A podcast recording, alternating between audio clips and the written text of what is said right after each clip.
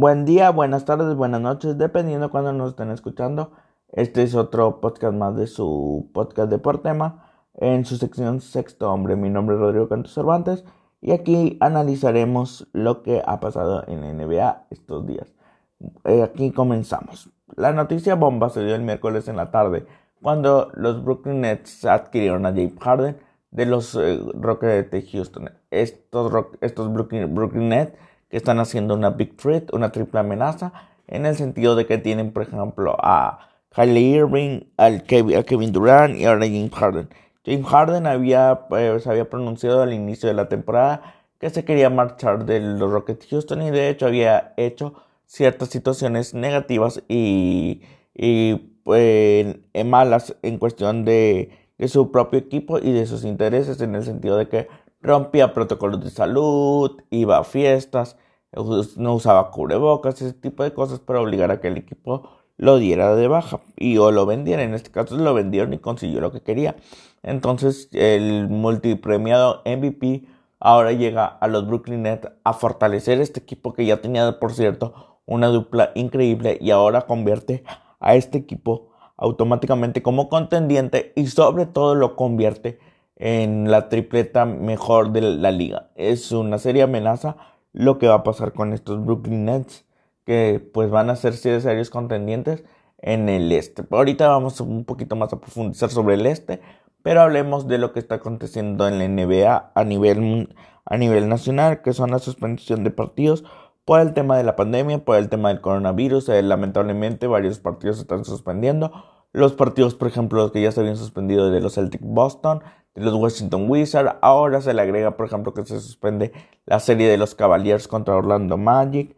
Eh, sí, contra, perdón, la serie de Cavaliers se suspende y pues en realidad poco a poco se está, eh, se está, digamos, haciendo algún problema en el sentido de que la serie de Cavaliers y Orlando que se iba a jugar el 17 y 18 de este mes se tiene que aplazar y pues sí es algo preocupante para los equipos porque otra vez van a tener que cambiar el calendario, otra vez van a tener que ajustar el calendario, pero en realidad la NBA ya había previsto esto en el sentido de que en diciembre dio solo la mitad de su calendario, no lo dio completo por lo mismo, porque sabía que muy probablemente tenía que ajustar algunas situaciones y efectivamente así fue, van a tener que ajustar algunos días, algunos partidos, por ejemplo otros partidos que se están suspendiendo son los de Golden State, los de los Suns, son varios equipos que ya se han visto afectados por esta situación. Veremos cómo la liga puede eh, juntar estos equipos y poderles que, cumplan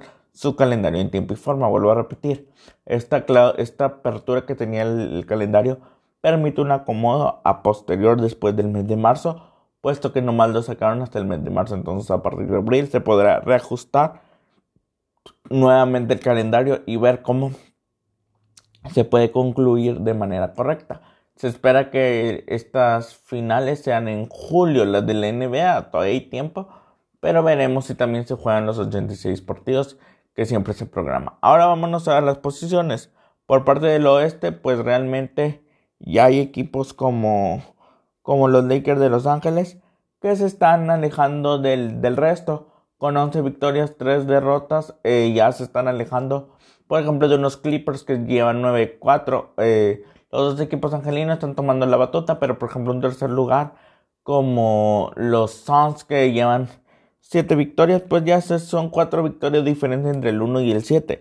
Entonces sí complica ya el panorama para los que querían contender por el título del, no por el título, sino por el sembrado número 1 del oeste. Para atrás viene, por ejemplo, Utah Jazz, Denver Nuggets y por ejemplo los Lakers. Ayer le ganaron en un duelo de generación a Zion Williams y los Pelícanos de Nueva Orleans. Zion contra, contra LeBron fue el, fue el juego de ayer y los Pelícanos fueron contendientes hasta el cuarto cuarto donde los Lakers se despegaron y ganaron 112 a 94. Mientras los Clippers le ganaron a unos débiles Sacramento Kings que este, varios años atrás han estado mal. Y por parte del este, si vemos el este, eh, los, ya se está acomodando las aguas como lo dije al principio. Los, los eh, Celtics y los Bucks están 1 y 2 respectivamente. Los Celtics después de varios partidos suspendidos. volvieron contra el Orlando Magic y lograron la victoria. Los Bucks después los Bucks se han enrachado y ayer le ganaron a unos Maps de Luka Doncic. Las nuevas generaciones se enfrentaron y al final Antetokounmpo salió salió avante de esta situación, pese a que no tuvo uno de sus mejores partidos en cuanto a la línea se refiere, pero consiguió eh, dar, eh, ser clave para la victoria de su equipo. Y pues los 76 se aferran en un tercer lugar, al igual que Indiana Pacers.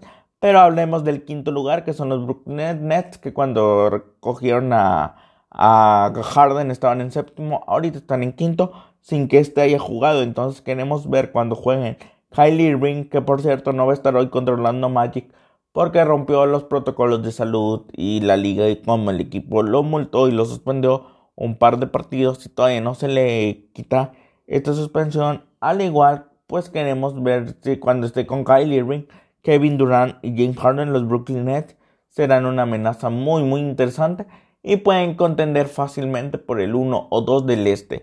Lo que yo había dicho previamente que el 1 y 2 estaba cantado, ahorita no me atrevería a decir tanto esto porque los Brooklyn Nets agarrando sus, sus rachas pues serán muy peligrosos para cualquier equipo. Entonces veremos cómo se queda el 1, 2 y 3 con estos tres equipos que estoy seguro que estos tres van a mandar en el podium y lamentablemente para los 76 y Pacers pues dejan solo un lugar en para el cuarto lugar que ¿qué significa quedar dentro de los primeros cuatro mínimo en la primera ronda aseguras tener más juegos de casa en playoff entonces sí es importante quedar dentro de los primeros cuatro y bueno estaremos aquí al pendiente de lo que pasa en los siguientes días el miércoles se sube otro podcast hablando de sexto hombre y estaremos analizando cómo se han movido las posiciones y ciertos resultados de la NBA. Entonces estén atentos y pues eh, esperemos si ya no se tengan que suspender muchos más partidos porque sí sería algo muy complicado al final del año. Muchas gracias por escuchar. Mi nombre fue Rodrigo Cantos Cervantes. Sigan a, sigan a Deporte Más en su canal de, de YouTube, donde se habla un poco más extendido de lo que aquí se relata. Muchas gracias por su, por su escucha y que Dios los bendiga, que tengan un buen sábado y nos seguimos escuchando con los temas de interés deportivo.